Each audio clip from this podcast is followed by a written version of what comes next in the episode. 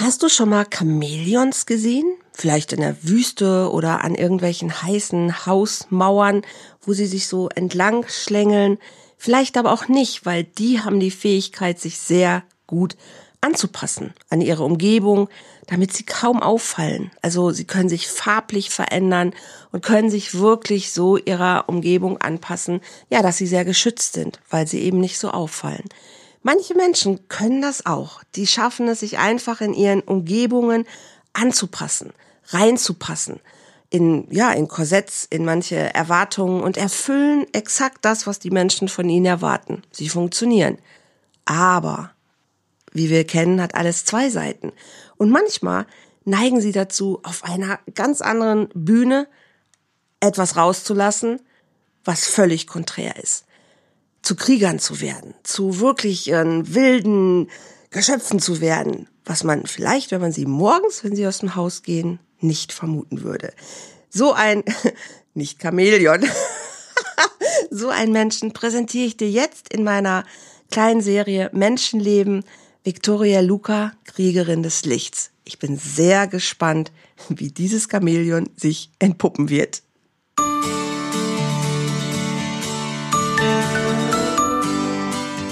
Volltreffer Herz, dein Podcast für die Liebe. Mein Name ist Andrea Holthaus und ich unterstütze Menschen auf dem Weg in ein erfülltes Leben voller Liebe.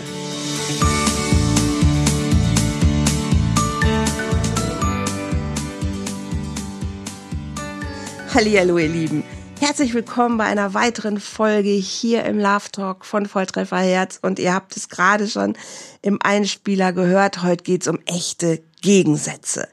Es geht um Licht, um Schatten, es geht um Funktionieren, um Wildsein und bei mir ist Victoria Luca.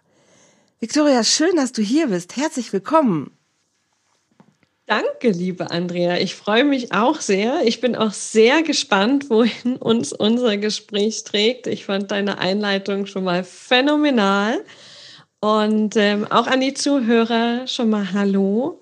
Und ähm, ich bin, ich bin gespannt, was entsteht. Ich frage ja gerne immer so, wenn ich jemanden einlade, so wie würdest du dein Leben halt irgendwie in zwei, drei Sätzen beschreiben? Und da kam das gerade, weil du sagtest so, hey, ich funktioniere und ich bin, äh, aber das kannst du selber gleich einfach. Sag selber, genau. Wie bist du? Ah, ich, sag, ich sag genau, sag selber. genau. Ähm, also erstmal fand ich die Frage schon erstmal super spannend und super genial. Mein Leben einfach so in zwei Sätzen zusammenzufassen und mh, mm, wofür ich stehe und wie ich mich auch fühle, ist, dass ich ähm, mir an einem Punkt in meinem Leben erlaubt habe, hm, das, was ich bisher gelebt habe, wie ich mich bisher eingepasst habe in die Gesellschaft, in mein Umfeld, einmal vollkommen auf links zu krempeln hm. ähm, und zu sagen, okay, ähm, ich habe irgendwie ein Diplom hier irgendwo in irgendeinem Ordner stehen mhm. und ich habe einen wirklich unverschämt gut bezahlten Job ähm, in einem großen Automobilkonzern mhm. und alles scheint irgendwie supi-dupi, ähm, aber das ist es nicht.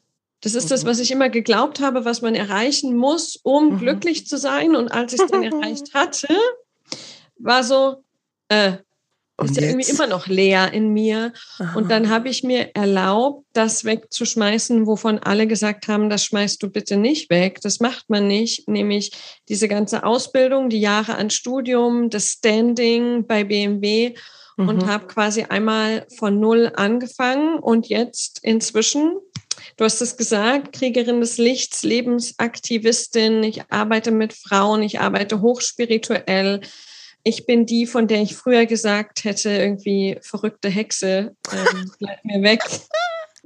Oje, oje, oje. Würden dich irgendwelche BMW-Manager wiedererkennen und würden sagen, das ist doch nicht Victoria hier, die, die bei uns hier gearbeitet hat?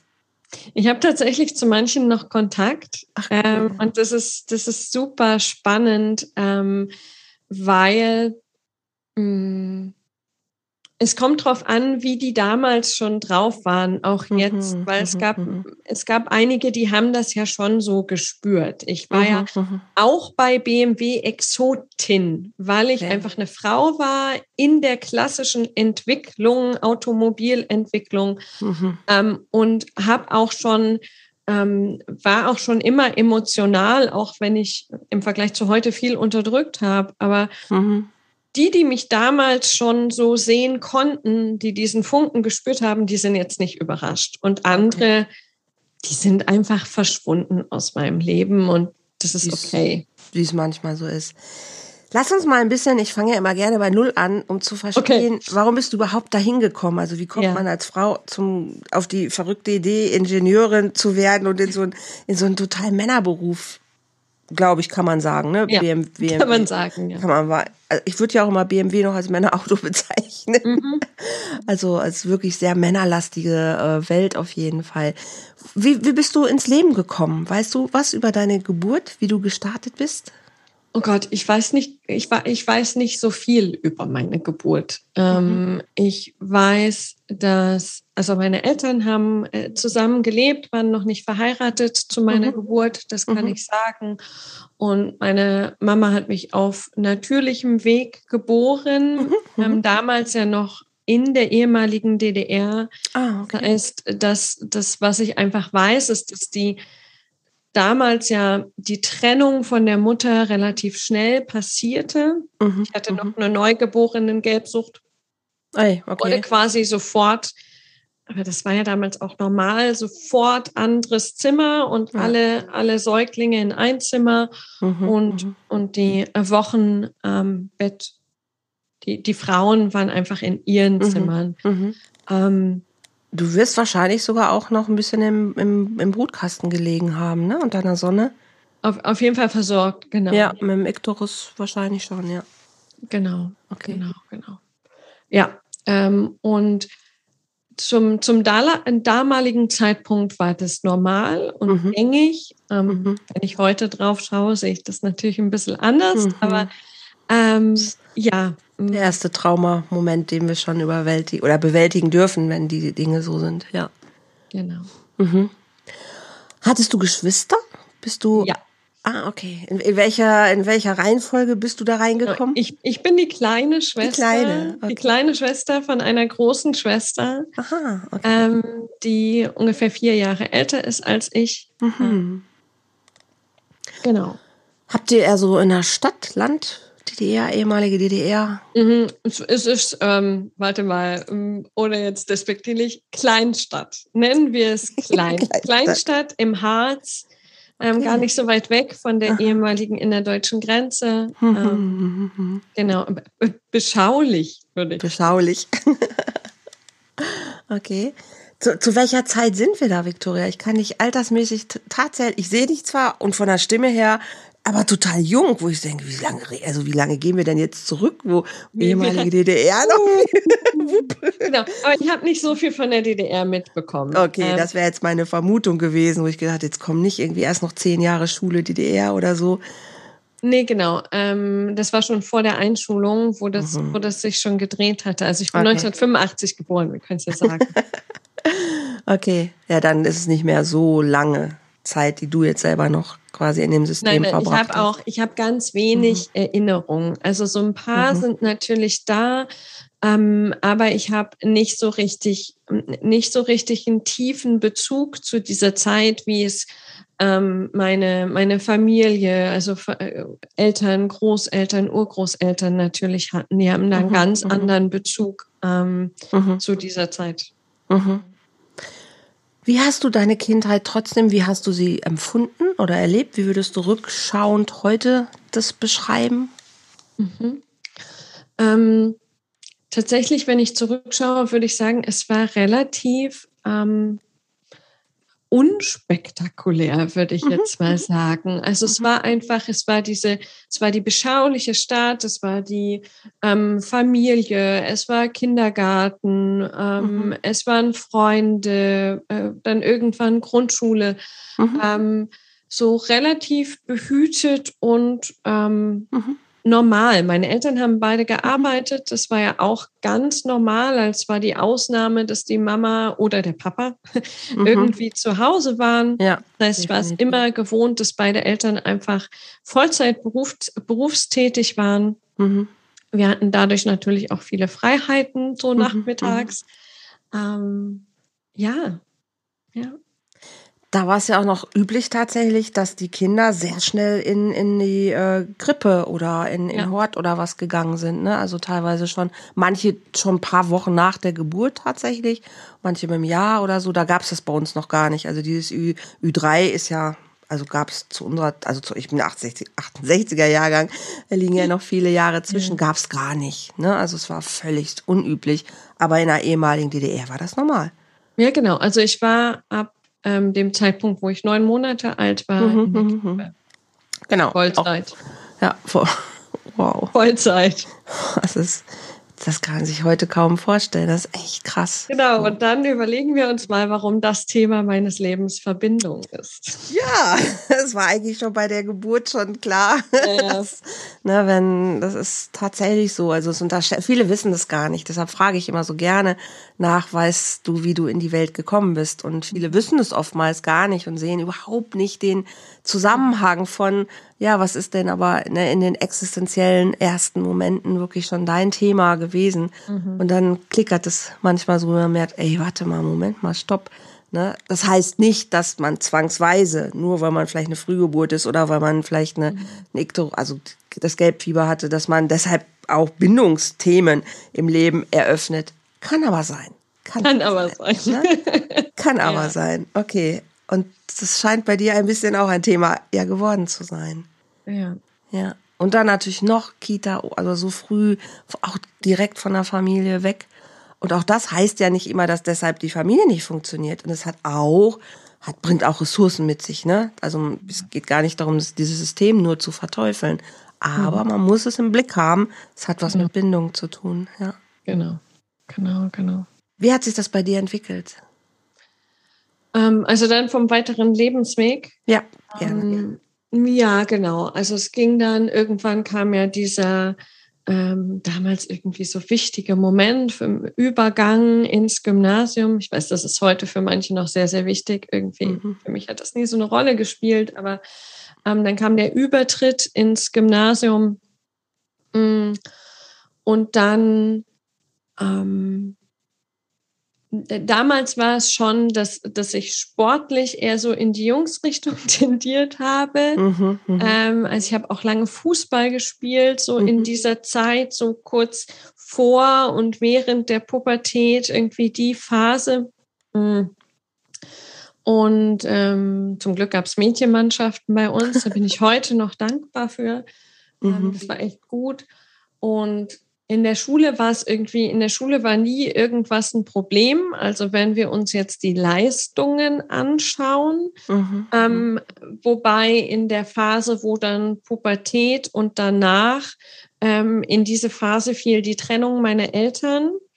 Und ähm, wenn ich jetzt so zurückschaue, begann da auch bereits ein Teil von mir irgendwie zur, zur Aktivistin, zur Rebellin zu, zu sein. Also Rebellen, okay. ich finde es immer ein schwieriges Wort, mhm. ähm, weil manche Rebellen wollen ja auch einfach nur zerstören. Ähm, ich, mhm. ich sehe es eher als Aktivistin, so, nee, dafür stehe ich jetzt, dafür gehe ich jetzt.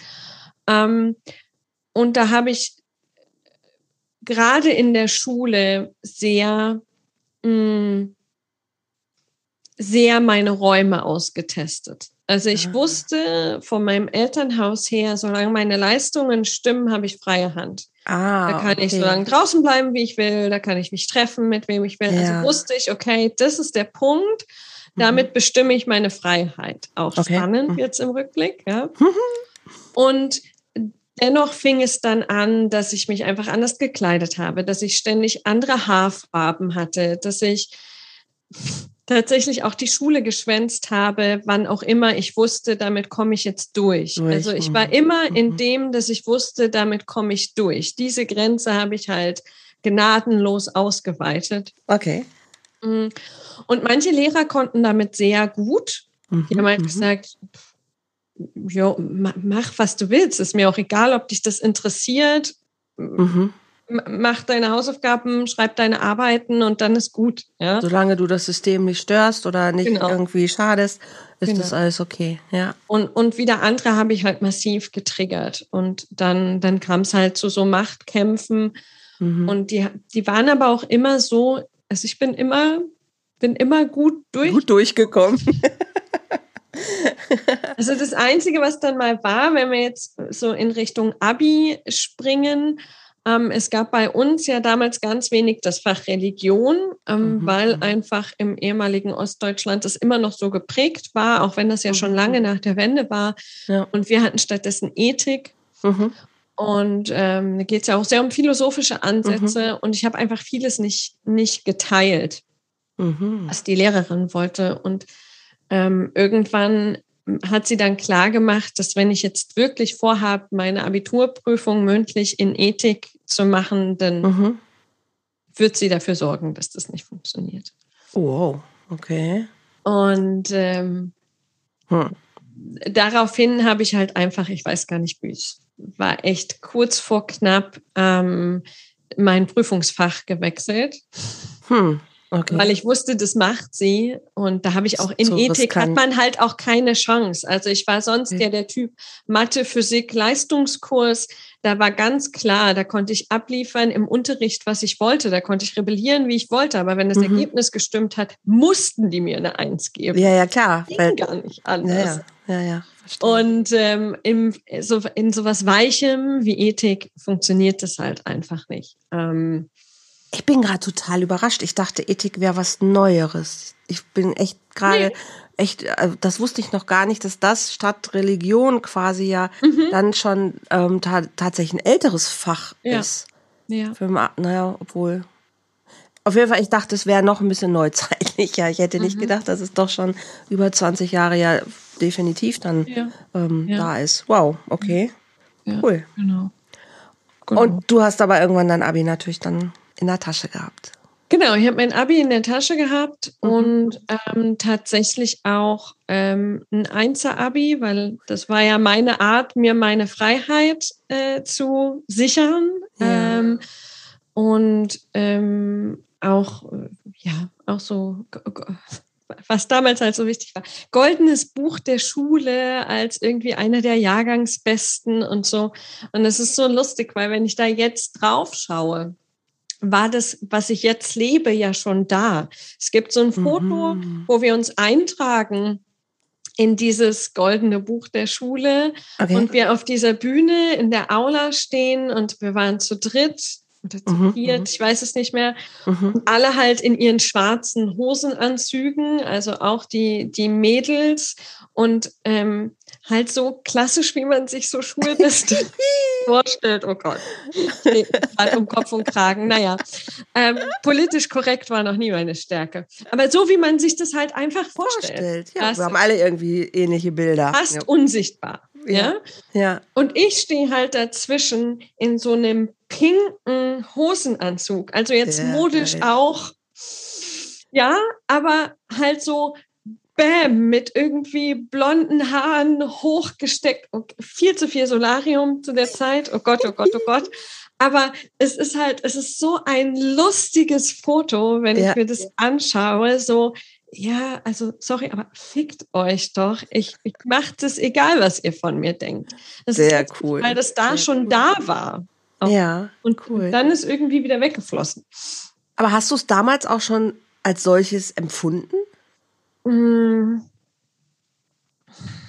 Wahrscheinlich nicht voll bewusst. Mhm. Ähm, okay. Hm. Ist egal. Ja, so. manchmal ja, weiß man es also ja irgendwie nicht, schon. Genau, nicht, nicht voll bewusst. Ich habe schon natürlich auch damit gespielt, ähm, mit, mit diesem Status von, ja, schaut doch mal, was irgendwie in euch passiert, wenn ich jetzt hier blaue Haare habe. Mhm. Mm, aber nicht, nicht auf einer ganz bewussten Ebene. Unbewusst okay. auf jeden Fall. Ja. Okay. Und für deine Eltern war das fein? Also du hast, ich meine, immerhin ein Einser-Abi gemacht und ja. okay, du warst halt die Rote mit den blonden Haaren. und genau. jetzt nicht eine von der Masse, aber die Leistung passte halt. Genau. Und dann war es echt okay. Ja, genau. wie fanden das die deine Freunde, deine Jungs? Also junge mhm. Mädchen, was also auch immer. in der Zeit, in der Zeit hatte ich tatsächlich viele Frauen um mich, weil da hatte ich dann mhm. aufgehört, Fußball zu spielen. Das war dann irgendwann nicht mehr so wichtig, mhm, mhm. ähm, sondern Freunde waren tatsächlich wichtiger. Dann gab es mhm, vor dem Abi mal so eine Phase, wo es auch echt hätte abdriften können, so Partyszene, ähm, mhm. Drogenkontakt, ohne dass ich jetzt wirklich da mhm. tief drin war, aber es hätte, mhm. mhm. es hätte kippen können. Und mhm. zu der Abi-Phase ähm, war ich aber sehr in der Frauenrunde. Da waren wir, oder mhm. Mädelsrunde damals, da waren wir einfach so vier Mädels, die immer zusammengehangen sind, die auch alle irgendwie so drauf waren, halt auf unterschiedlichen Schulen, ähm, wo wir viermal die Woche irgendwie in die Diskotheken gefahren sind mhm. und ähm, mhm. einfach gemacht haben, was wir wollten. Und ähm, zu dem Rest ist der, war der Kontakt auch nicht so mhm. eng. Und ich weiß, dass ich damals schon da immer ich, ich hab, bin halt polar, also ich habe diese mhm. Polarität in mir, dass ich damals schon immer damit so ein bisschen die eine Seite dachte, ja cool, aber ich habe doch die Menschen, die ich brauche und die andere mhm. sagt, ja, aber guck mal, da sind so viel, mit denen hast du irgendwie keine Verbindung. Mhm. Ähm, müsstest du nicht eigentlich, aber Gab nee. es in dir denn so eine Sehnsucht schon nach Verbindung? Ja, die, die war mhm. immer da.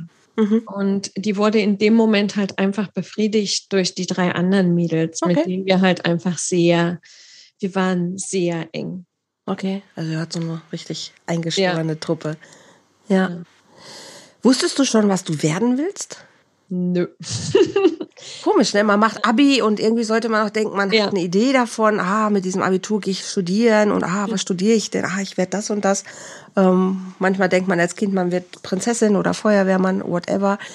Gab es irgendwas, wo du dachtest, ach, das, dafür mache ich's?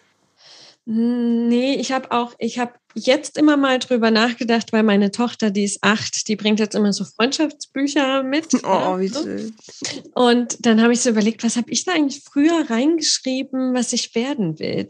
Aha. Es gab nie sowas wie, ich werde jetzt Feuerwehrfrau. Ich weiß, okay. dass ich ab und zu mal reingeschrieben habe, ich werde Star-Anwältin, wo auch immer das oh. kam, was okay. auch immer ich da wollte. Aber ähm, bei mir stand immer Tierärztin. auch gut, aber das ja, ist schön. total. Ja. Voll. Ich wäre auch schön geworden, ja. Und mh, mm, ich wusste es aber einfach nicht. Und mhm, mhm. dass die Herausforderung war, dass ich hatte halt, ich hatte irgendwie Bock zu studieren und ich hatte aber auch mhm, kein, keine Lust, ähm, so lange abhängig zu sein von meinen Eltern, weil ich war ja sehr früh, sehr unabhängig und habe dann ähm, geschaut, okay, es gibt ja, gibt es bestimmt heute auch noch so Berufsakademie, wo man mhm. studiert und gleichzeitig im mhm. Unternehmen schon anwendet. Ja, gibt's da bezahlen auch. die Unternehmen ja. Genau, auch dualer Studium. Dual, genau. Genau, ja. genau. Mhm. Und habe mich dafür halt beworben, ähm, aber halt so hm, nach dem, was irgendwie, wo die Firmen irgendwie cool klangen und so, ja, okay, was macht sie jetzt? Ja, BWL, hm, ja, äh, BWL wird schon irgendwie was bringen. und habe mich dann da durch die Assessment Center gearbeitet. Das war damals schon krass. Ja. Weil ich wollte auch zu ne, zum großen Unternehmen. Ich wollte ja nicht so ein nicht so ein No-Name. Ja, genau. Irgendwas Namenhaftes. Okay. Und ähm, bin dann, habe mich dann entschieden für Master Foods, die heute Mars heißen. Okay. Ähm, die ähm, diese ganzen Schokoriegel machen. Snickers, Twix. Äh, tatsächlich Mars. Dieses Mars genau, macht Mars, Mars. Mhm. und Spiel, genau, okay. Ja, genau, genau, genau.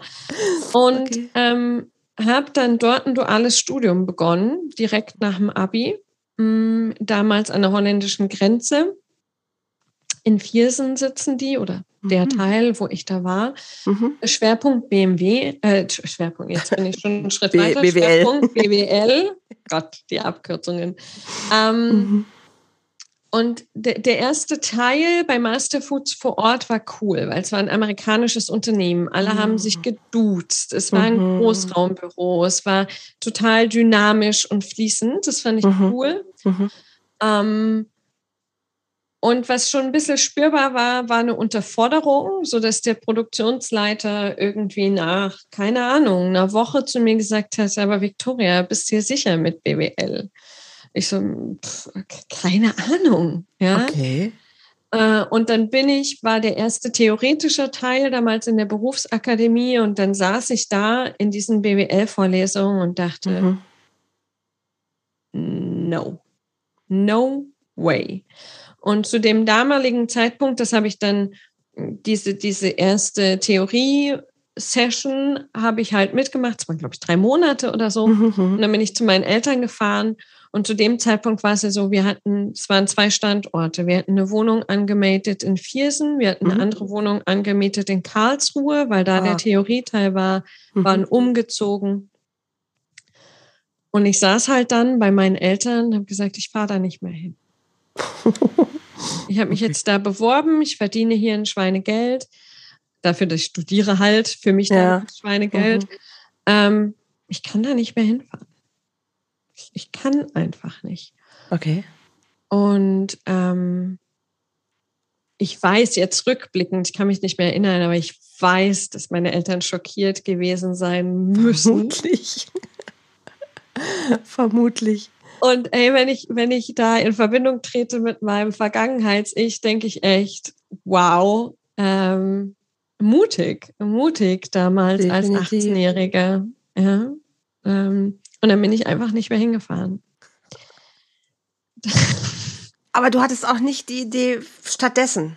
Nein, genau, das war das Problem. Wir, haben dann, ja. wir konnten echt alles super lösen und dann mhm. stand ich halt da mitten im Semester quasi. Mhm. Die anderen mhm. hatten alle schon angefangen zu studieren und wusste nicht, wohin mit mir. Mhm. Mhm. Und hatte damals einen Freund, der Maschinenbau studiert hat und habe es dann so mhm. organisiert, dass ich an seiner Hochschule ein Praktikum machen kann oh, über die Monate, die jetzt ah. noch waren, bis das Wintersemester wieder losgeht.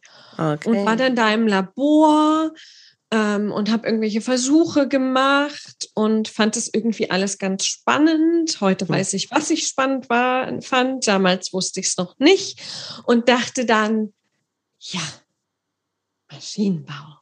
Das ist es jetzt. Ah. cool. Und was war das spannende Detail?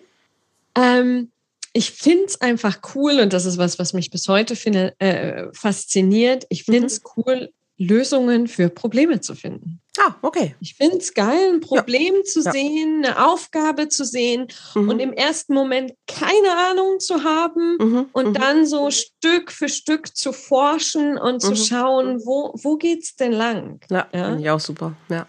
Genau, und damals dachte ich halt, ja, logisch. Also Maschinenbau, da macht man das ja. Aufgabe, Lösung. ja. Mathe, Physik war eh Leistungskurs, also ja, warum nicht? Deine Neigung auch an genau. der Stelle, ne? Ja. Und dann, ähm, dann habe ich angefangen, Maschinenbau zu studieren und habe das mhm. nicht mehr hinterfragt. Und das ähm, ist das Diplom für Ingenieurin dann quasi. Das, ja, super, okay. Genau. Aber das war ja auch schon sehr männerlastig. Ne? Also Maschinenbau ist ja auch was. Wie viele Frauen gibt es da prozentual? Puh.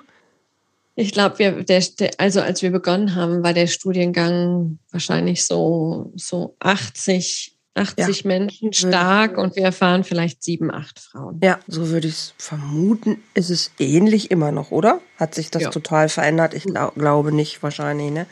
Ja, sehr krass. Das heißt, mit Männern konntest du eigentlich immer gut umgehen.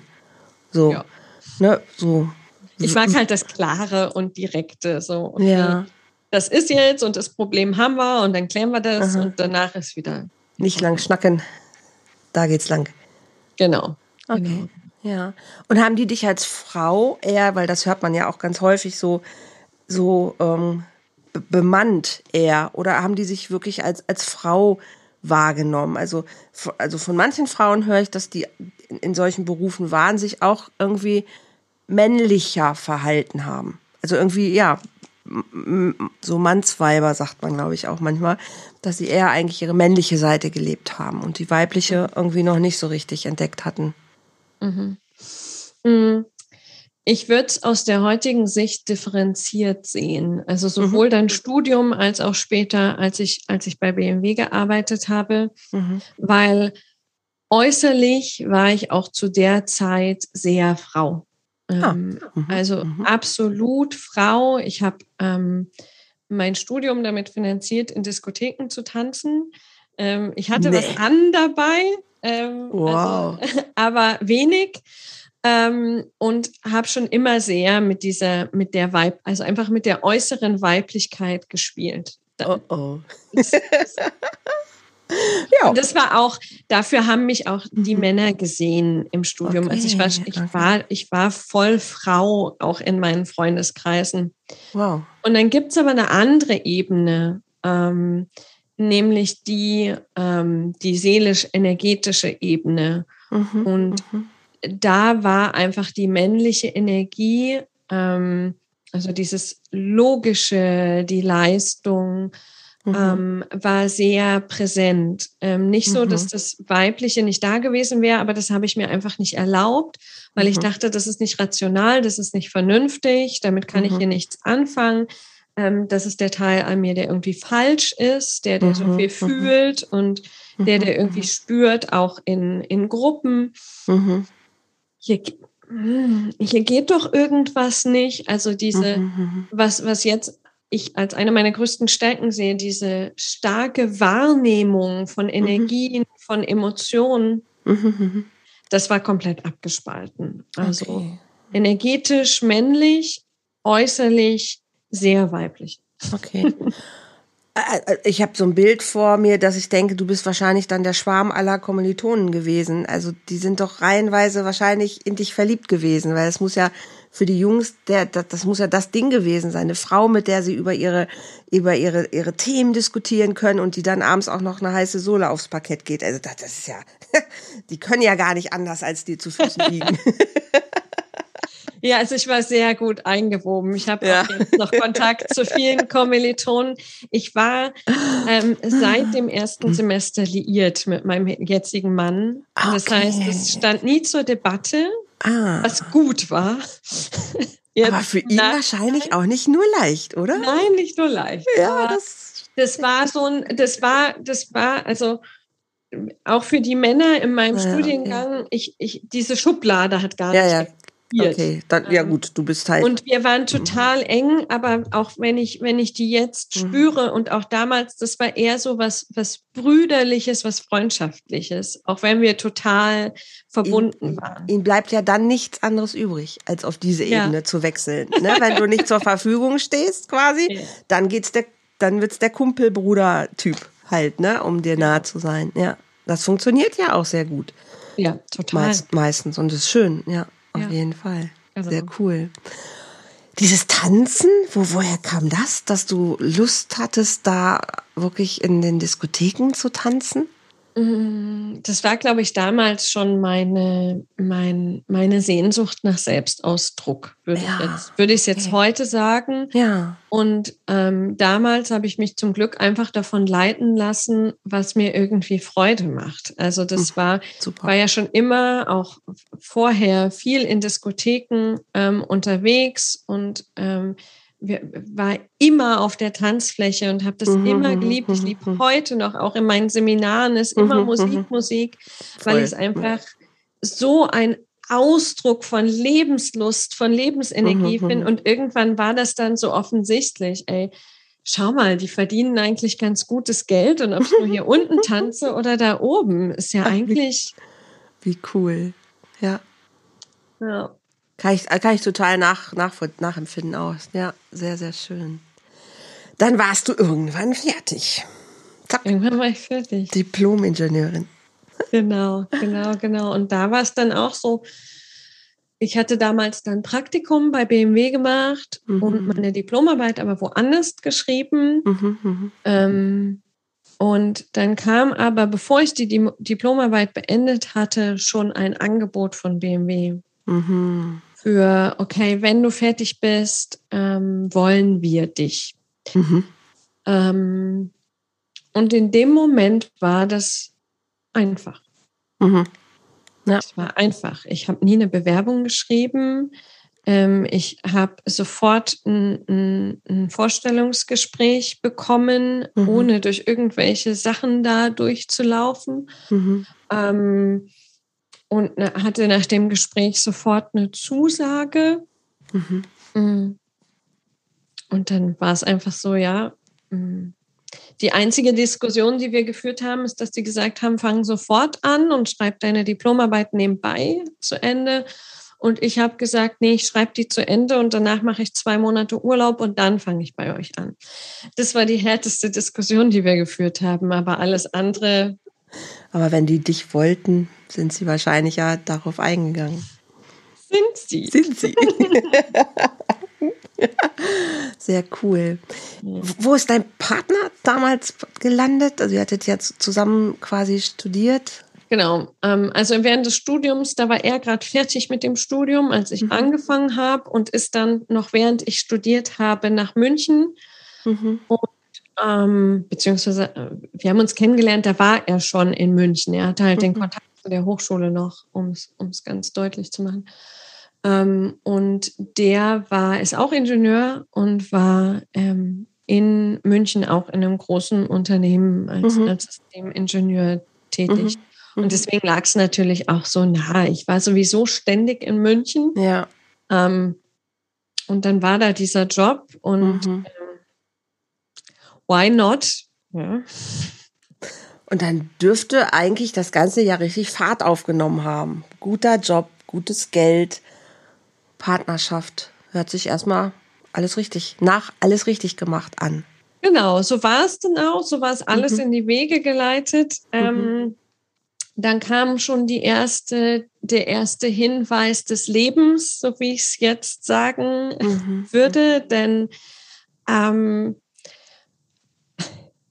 nachdem äh, die, die lieben Menschen bei BMW auf mich gewartet hatten, dann also vier Monate, nachdem ich den Arbeitsvertrag schon äh, unterschrieben hatte, ähm, musste ich in der allerersten Arbeitswoche dann meinem damaligen Chef sagen, dass ich jetzt ungefähr weiß gar nicht mehr, drei Monate da bin. Und dann äh, gehe ich in den äh, Mutterschaftsurlaub, weil ich Ups. in der Zeit schwanger geworden bin. This ja. was not the plan. This was not the plan. Also es, es war damals so, ich meine, ich, ich glaube immer nicht, das passiert einfach so. Wir sind alle mhm. erwachsene Menschen, ja, also wir wissen schon, wann wir genau äh, uns aufmachen dafür. Aber es mhm. war dann so, dass ich gedacht habe, okay, jetzt habe ich den Arbeitsvertrag unterschrieben, jetzt verhüte ich wieder. Und als ich diesen Termin hatte bei der Frauenärztin, um zu sagen, jetzt möchte ich wieder verhüten, hat sie gesagt, Too late. Braucht es jetzt nicht mehr. Scheiße. Und das war auch so ein Moment, ey, wo ich da dann stand, erste Woche und alles euphorisch und wie gut, dass du jetzt endlich da bist und und dann dieses Gespräch zu führen und zu sagen, übrigens, ich bin jetzt weg. Mhm. Und mein damaliger Chef der ist neben mir gelaufen. Wir sind so von Gebäude zu Gebäude gelaufen, als ich ihm das gesagt habe. Und er hat erstmal, ich glaube, drei oder vier Zigaretten hintereinander geraucht, schweigend.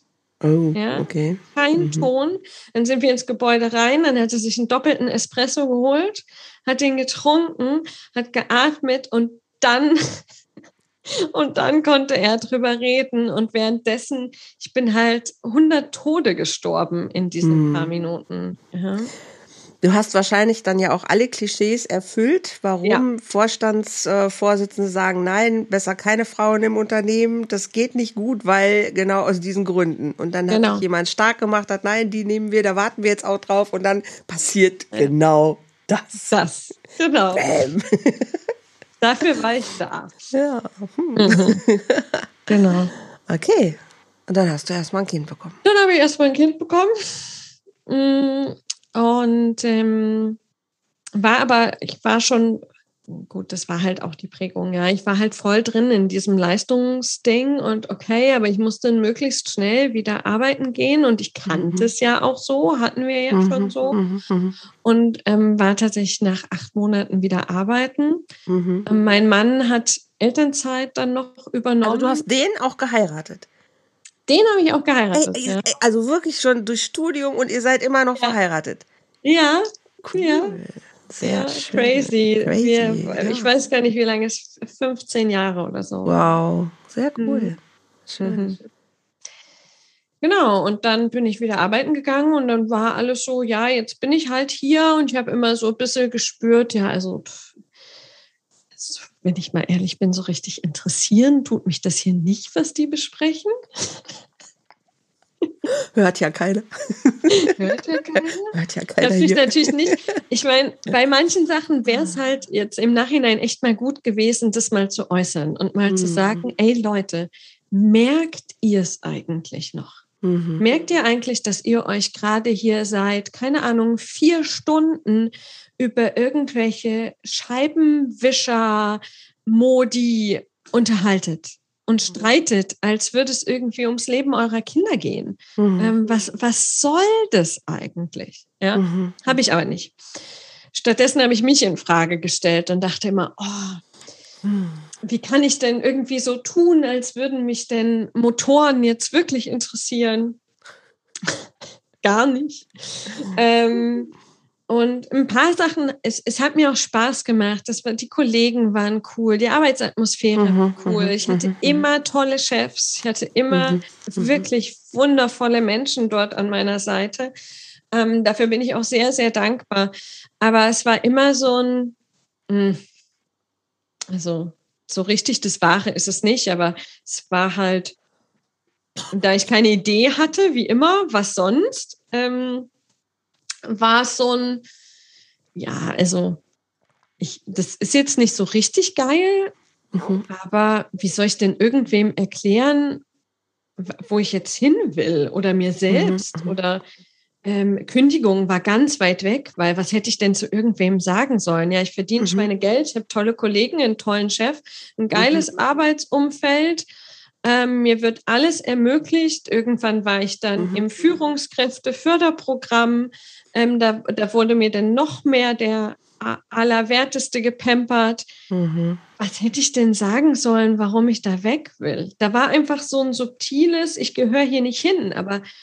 Weil du warst nicht in Ekstase, wenn du an deine Arbeit gedacht hast. Keine Erfüllung abends im Sinne von, wow, ich habe richtig was Tolles heute auf die Beine gestellt. Ja. Ja. Ja. Genau. Wie lange hat es gedauert, bis du wirklich gewusst hast, dass äh, das geht nicht mehr? Mhm. Ähm, na, es war schon, das Gefühl war schon in der ersten Elternzeit da. Da habe ich schon gesagt, okay, jetzt ist ein guter Zeitpunkt, Break, ähm, jetzt kann ich dann was anderes machen danach. Mhm. Dann war die Elternzeit rum. Äh, und dann war es einfach, wieder einzusteigen. Teilzeit mhm. ging super, Bezahlung war immer noch geil, mhm. Betriebskita. Mhm, ja, was, ja. Ja.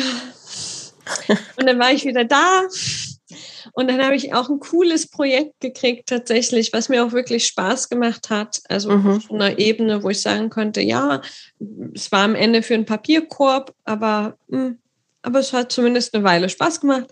Mhm. Und dann ähm, war ich irgendwann wieder schwanger hm. und war dann so, okay, zweite Elternzeit, jetzt. Jetzt nutze ich die Zeit, um zu gucken. Jetzt aber. Ja. Jetzt aber dann Geburt ähm, meines Sohnes. Ähm, und dann die ersten Monate Elternzeit und so dieses Gefühl wurde einfach immer stärker von, ich gehöre hier nicht hin, die Teile, die ich abgespalten habe, die Wahrnehmungen, die Gefühle, mhm, die haben mhm, sich mhm. einfach immer mehr gemeldet. Mhm. Ähm, und dann hat es wie ähm, wie, wie immer, nee, stimmt nicht, aber mein Körper ist ein sehr guter Sensor. Mein mhm. Körper zeigt Dinge oft an, auch jetzt noch, bevor mhm. ich sie greifen kann. Mhm. mhm. Und so ist, ähm, so ist er. Und ich habe dann noch während der Stillzeit die Diagnose Brustkrebs bekommen. Und Ähm, okay dann war es erstmal hinfällig mit diesen ganzen Gedanken. Dann war mhm. erstmal, klar, dann war erstmal Schockzustand. Ja, klar. Ähm, nicht wahrhaben wollen, alles, das wir so kennen aus Krisen. Es mhm. geht nicht, Verleumdung, nein, ich mache jetzt einfach so weiter. Mhm, ähm, mhm. und dann war es, ähm, ging sehr viel ins Funktionieren. Dann mhm. habe ich mhm. diesen Teil, den ich vorher schon nicht gesehen habe, noch weiter abgestoßen, oh weil, ich, weil ich irgendwie wusste, okay, wenn ich jetzt, wenn ich jetzt in Kontakt trete mit meinen Emotionen, mhm. dann zieht es mir den Boden vollkommen weg. Ähm, weil ich, ich hatte das Gefühl, okay, ich muss mich um alle kümmern. Ist auch ein geiler Impuls, so wenn man also als ich die Diagnose bekommen habe, ich muss mich jetzt um alle kümmern, war mein Damit die anderen Gedanke. klarkommen.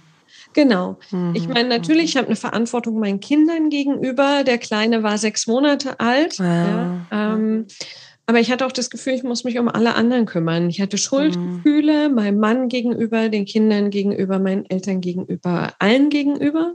Oh ja. Dass ich die jetzt konfrontiere mit sowas. Wie ähm, kann ich nur? Ja, genau.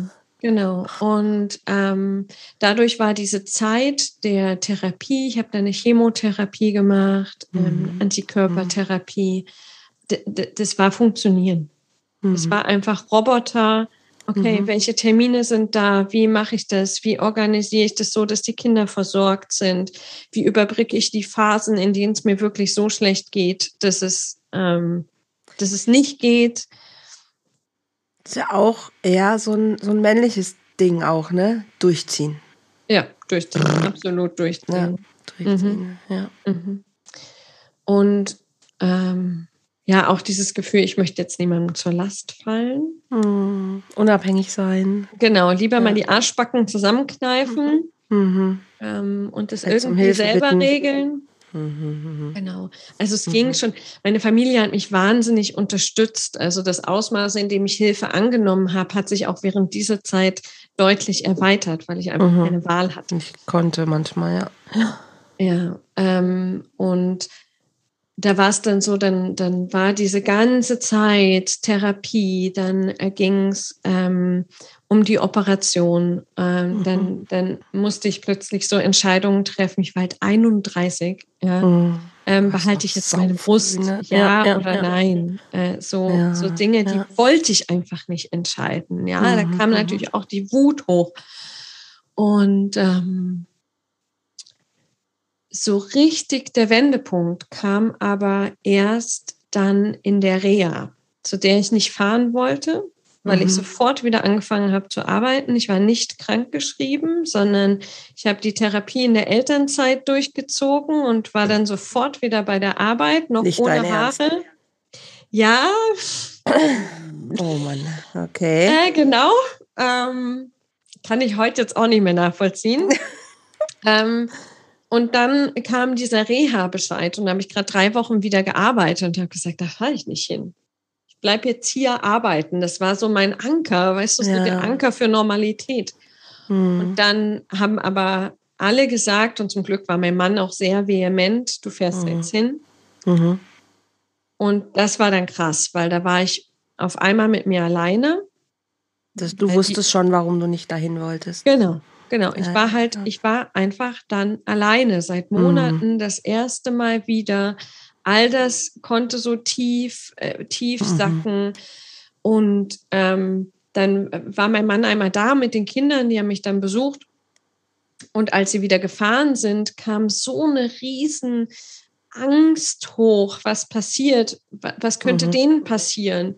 Mhm. Welche, in welche Gefahr habe ich eigentlich die letzten Monate gesteckt? Ähm, wenn ich jetzt wirklich gehe, äh, da war ja die Therapie schon rum, aber die Gedanken mhm, waren einfach mhm. da. Wenn ich jetzt wirklich gehe, habe hab ich dann wirklich gelebt?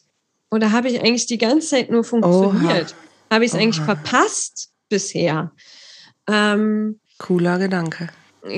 Genau, dachte ich auch. Und dann war so, ja, was will ich denn eigentlich? Also wenn ich jetzt mhm. sage, okay, ich habe nicht wirklich gelebt, aber was bedeutet denn Leben für mich? Was mhm. bedeutet es mhm. eigentlich? Und das, das wirklich Schockierende war, was sich ja davor auch schon immer gezeigt hat, wenn du jetzt gut zugehört hast. Davon gehe ich aus.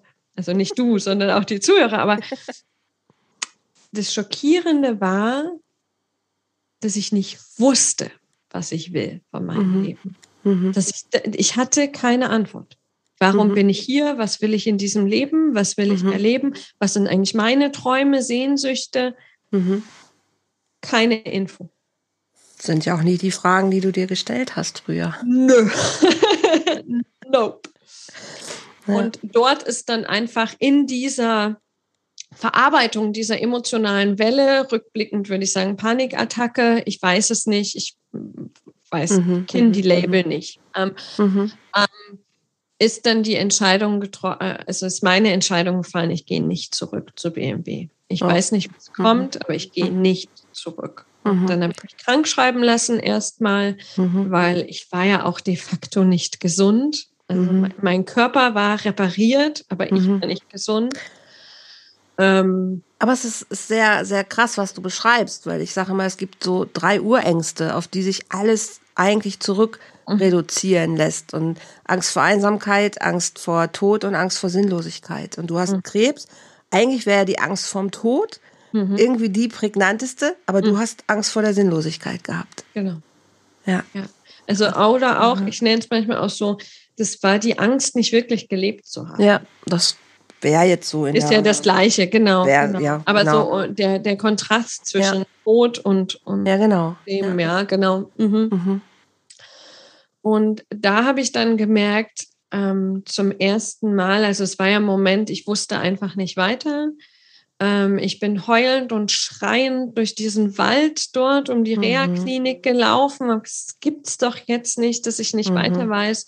Mhm. Und im Nachgang war das natürlich eine der Initiationsschwellen, weil mhm. ich konnte in dem Moment nicht anders, als vor dem Leben auf die Knie zu gehen und zu sagen, okay all das, was ich versucht habe, hat offensichtlich nicht funktioniert. Mhm. Ich habe keine Ahnung mehr. Mach. Mhm. Leben was auch immer du bist. Für mach. mich. Genau. Ja, ja. Ich gebe mich hin. Und mhm. da habe ich gemerkt, wie schnell das geht und wie schnell mich das Leben auffängt. Das hat nur wenige Stunden gedauert, bis ich so mhm. Puzzlesteine hat, dann fiel mir ein Buch in die Hand, dann habe mhm. ich dort mhm. eine kennengelernt, die gesagt hat, äh, sie macht die und die Meditationsart. Ähm, und ich, ich hatte gar nichts am Hut mit Meditation. Ich habe immer Yoga gemacht und Meditation mhm. fand ich immer schrecklich. Und äh, habe aber gespürt, okay, da muss ich jetzt anrufen. Ich habe keine Ahnung, was die tun, aber ich muss anrufen. Ich brauche da einen Termin. Mhm. Und es war dann auch, das war die Seelenhausmethode, in der ich dann inzwischen auch ausgebildet bin. Ah, cool. Ähm, also es war so, klack, klack, klack, klack, war, waren mhm. dann, war es da. Mhm. Also Einmal alles leer gemacht und dann ja. konnte was Neues reinkommen. Ja. Genau. Ja. Genau. Genau. Und gleichzeitig war das, was vorher war, ich hatte in der Therapie, war ich schon bei einem Coach ähm, wegen beruflicher Umorientierung. Und da war es aber noch so präsent, nee, ich kann doch jetzt nicht diese Jahre Studium und auch das mhm. Geld, ähm, ich kann das doch nicht einfach wegwerfen. Das ist ja irgendwie wie Perlen für, vor die Säue werfen. Und das war weg. Das okay. war weggeblasen. Es war einfach ja. ein, ich, ich werde nie wieder so eine Angst wichtiger sein lassen als meine Träume. Nie wieder. Sehr cool. Sehr, sehr cool. Mhm. Wie hat dein Umfeld darauf reagiert? Was, was haben, hat dein Mann gesagt? Wie haben deine Eltern reagiert? Ähm, du hast ja am Anfang schon mal gesagt, das machst du nicht. genau, genau, ja. genau. Also ich hatte, ich weiß noch, ich hatte sehr viel Angst, ähm, auch vor der Kommunikation, mhm. äh, weil ähm, mein, mein Ego, mein kleines Ich halt an diesen Job und an diesen Lebensweg ja einen Teil meiner Identität geknüpft hat. Na klar. Und ähm, diese Angst, sich irgendwie aufzulösen. Mhm. mhm. Ähm, und habe dann mit der Seelenhausmethode auch viel mit dieser Angst gearbeitet, bevor ich in die Kommunikation gegangen bin. Mhm. Und ähm, bei meinem Mann war es so, dass der mich total aufgefangen hat. Der äh, hat es nicht so ganz verstanden, sagt er auch heute noch, aber ähm, ihm, ihm ist einfach wichtig, dass ich glücklich bin. Mhm. Und sieht er jetzt den Unterschied? Ja. Ja, okay. Mit allem, was dazugehört. So soll es sein. genau. Und bei meinen Eltern, äh, bei meinem Papa hatte ich ganz doll Angst, weil ich dachte, oh Gott, ähm, war immer sein, sein Musterkind, seine Lieblings, weißt du so, und ach, und du hast noch ein besseres Abi als ich und und dachte immer, ja, daran, es scheint doch irgendwie alles geknüpft zu sein. War es nicht. Der hat gesagt, ach, du bist wie ich. Ich habe damals auch die und die Ausbildung hingeschmissen und ich dachte, was? Oh, okay, alles klar. Krass. Und äh, meine Mama hat sich einfach viel Sorgen gemacht. Ähm, okay. Über mhm. Absicherung, mhm. über wie geht's weiter, was, was ist mit den Kindern, was, ähm, und eine Sache tatsächlich muss ich auch, das muss ich dazu sagen, weil es jetzt alles so frei klingt, eine Sache mhm. habe ich vorher abgesichert, mh, weil das wäre das wär ein wichtiger Punkt gewesen, den ich sonst hätte klären müssen. Mhm. Ich habe geklärt, ob die Kinder in der Betriebskita bleiben, bleiben können. dürfen. Mhm. mhm. Mhm. Weil mir einfach wichtig war, die waren so fest verankert in ihren Strukturen, mhm. ähm, dass mir das einfach wichtig war. Und als ich gehört habe, das geht, ähm, das war schon auch ein wichtiger Punkt. Ja, schön. Sehr cool. Und dann hast du dich, hast du dich wahrscheinlich selbstständig gemacht, ne? Wenn ich höre, du hast die, die Ausbildung gemacht und so und bist halt einen ganz anderen Weg gegangen. Genau, also ich habe noch eine, ich habe eine Yogalehrerausbildung gemacht. Das war mhm. erstmal so das praktische, mhm, mhm. praktische, mhm. greifbare. Mhm. Ähm, war auch in Indien dafür. Das war auch nochmal ein ganz wichtiger Du machst auch keine halben Sachen, ne? Also Nö. wenn Yoga, dann auch in Indien, ist klar. Ich, ich, bin nicht so gut in halben Sachen. Echt. Wenn dann, also nicht kleckern, dann klotzen. Also dann auch in Indien die Ausbildung. Genau. Ist, ist genau. klar. Ja, Indien, Ashram. Genau, volle, dann das ganze Paket. Volle Breitseite, mhm. genau. Ja, ähm, sehr cool. Ja, und ähm, genau, habe mich dann selbstständig gemacht, auch mit, mit ähm, damals halt rein der Seelenhausmethode. Mhm. Habe noch eine Coaching-Ausbildung gemacht. Mhm. Ähm, und habe dann so angefangen, einfach meinen Weg zu, zu erforschen, würde ich mhm. jetzt heute sagen. Und ja, am Ende, ich habe einfach angefangen. Mhm. Ähm, Wie ist es zur Kriegerin des Lichtes gekommen?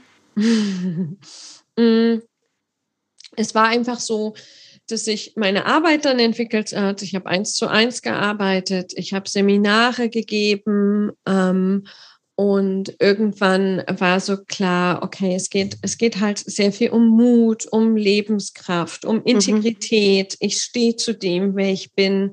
Und gleichzeitig geht es um Verbindung. Also mhm. Verbindung zu mir selbst. Mhm und Verbindung aber auch zu anderen Menschen. Und zwar diese Verbindung, wo wir, es ist ja wahrscheinlich auch dein Thema, ja, wo wir absolut. wirklich aufmachen. Total. Weißt du, wo wir so, ja. so ganz die, die Hosen ja. runterlassen. Absolut. Ähm, Hingabe. Ähm, ja. Ja.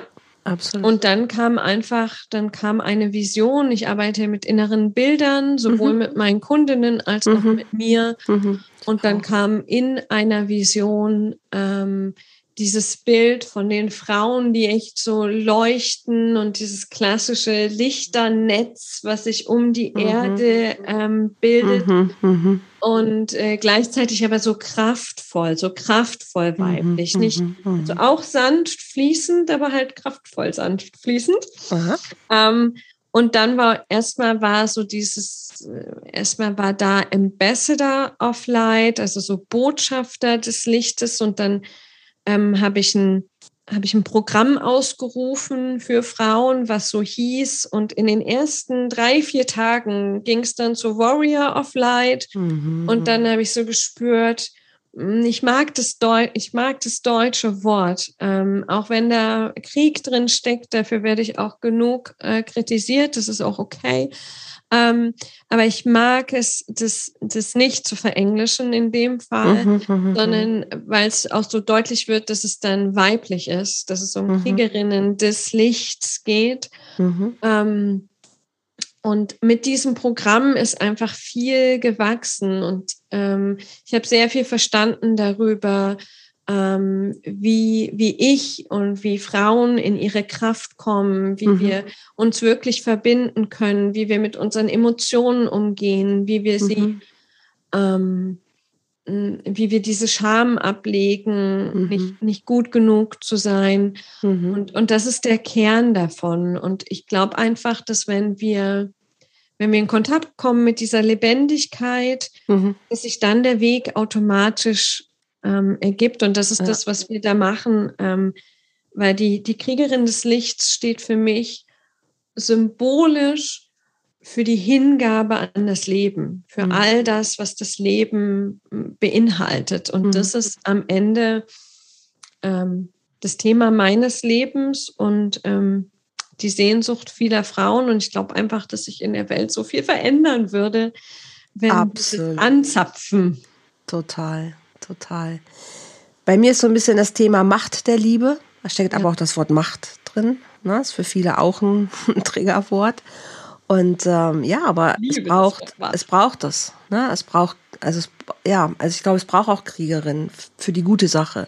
Und es braucht ja. auch Macht und es braucht Power und es braucht alles ja. das, was dazugehört. Und es ist äh, Weichspülen, macht einfach überhaupt keinen Sinn. Genau, und es, es, es ist ja oft, weil einfach auf einer unbewussten Ebene Macht mit Machtmissbrauch gleichgesetzt wird.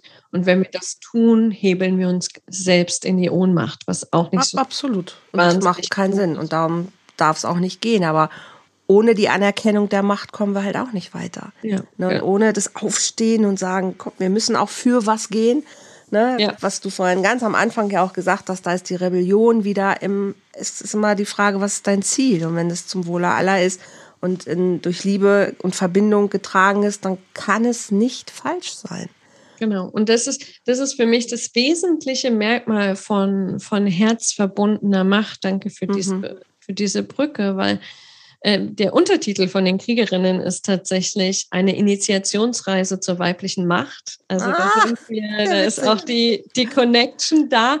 Und okay. Herz, herzverbundene Macht führt für mich zu Entscheidungen, die mir selbst mhm. dienen, im mhm. höchsten Maße, die mhm. meinem direkten Umfeld dienen und mhm. die dem großen Ganzen dienen. Genau. Da fällt es ja. entweder oder weg. Ja. Und wenn wir das checken, ähm, dann es cool. Ich glaube auch.